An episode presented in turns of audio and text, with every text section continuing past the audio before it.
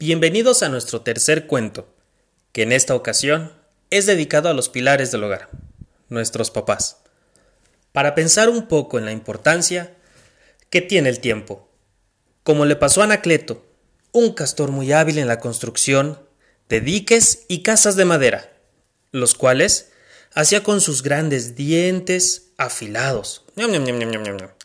Él era tan bueno que todos querían pedirle ayuda para hacer su casa, razón por la cual siempre estaba ocupado el castor. Llegaba por la noche agotado y queriendo descansar a su casa, donde lo esperaba la señora Castora y Anacletín, su pequeño hijo. Una noche, cuando lo vio llegar Anacletín, corrió hacia él emocionado porque quería enseñarle que ese día en la escuela había aprendido a saltar en un pie mientras decía las tablas de multiplicar. ¡Papá! gritó el niño emocionado.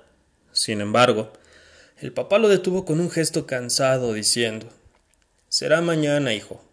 Hoy vengo muy cansado del trabajo. Y solo quiero ir a dormir. El pequeño castor lo entendió y dejó de insistir.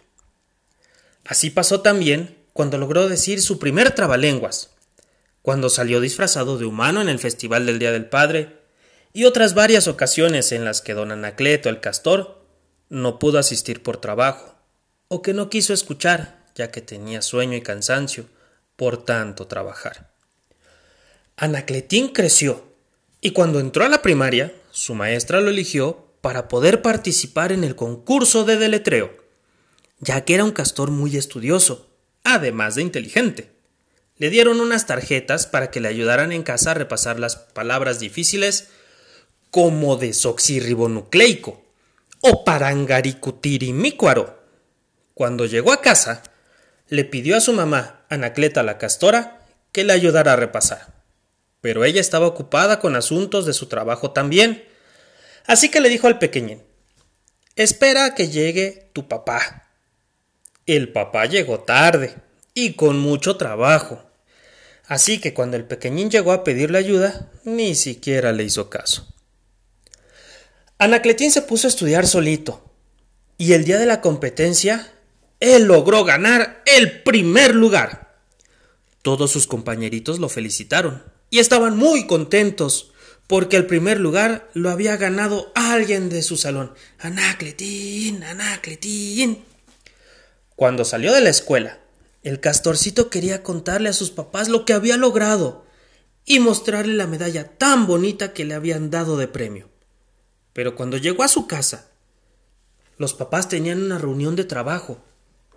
Aún así, intentó mostrarle a su papá lo que había ganado. Acercándose lentamente le dijo Papá, dime la palabra más difícil que conozcas y yo la voy a deletrear. Papá Castor, en voz baja, le dijo Ahora no, porque estamos frente a mi jefe. En realidad, a don Anacleto el castor le daba pena que sus jefes lo vieran deletreando palabras con su hijo.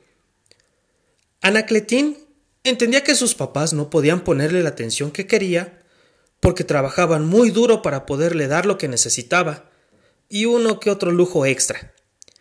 Pero así pasaron años, y el pequeño castor era ya un joven universitario, a punto de titularse, con sus propias ocupaciones y amigos.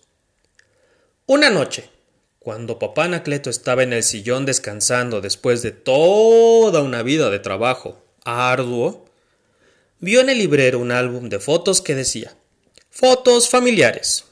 Se acercó a ojear el pequeño álbum y descubrió que pocas veces estaba él.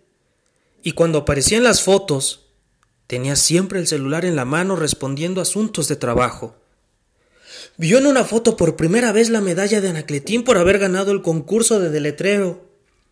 Y en ese momento sintió un nudo en la garganta, pues por más que hizo el esfuerzo, no logró recordar un momento junto a su hijo donde no estuviera trabajando. Fue a buscar un pequeño balón y entró lentamente al cuarto de Anacletín para invitarlo a jugar juntos en la presa. Hijo, ¿Quieres que juguemos un poco en la presa? Puedo enseñarte cómo fue que la hice con estos viejos dientes. El joven castor Anacletín volteó a verlos sin prestar mucha atención, y por primera vez fue él quien dijo aquellas palabras que siempre habían venido de su padre. Ahora no, papá. Estoy ocupado con trabajo de la escuela. Será en otra ocasión.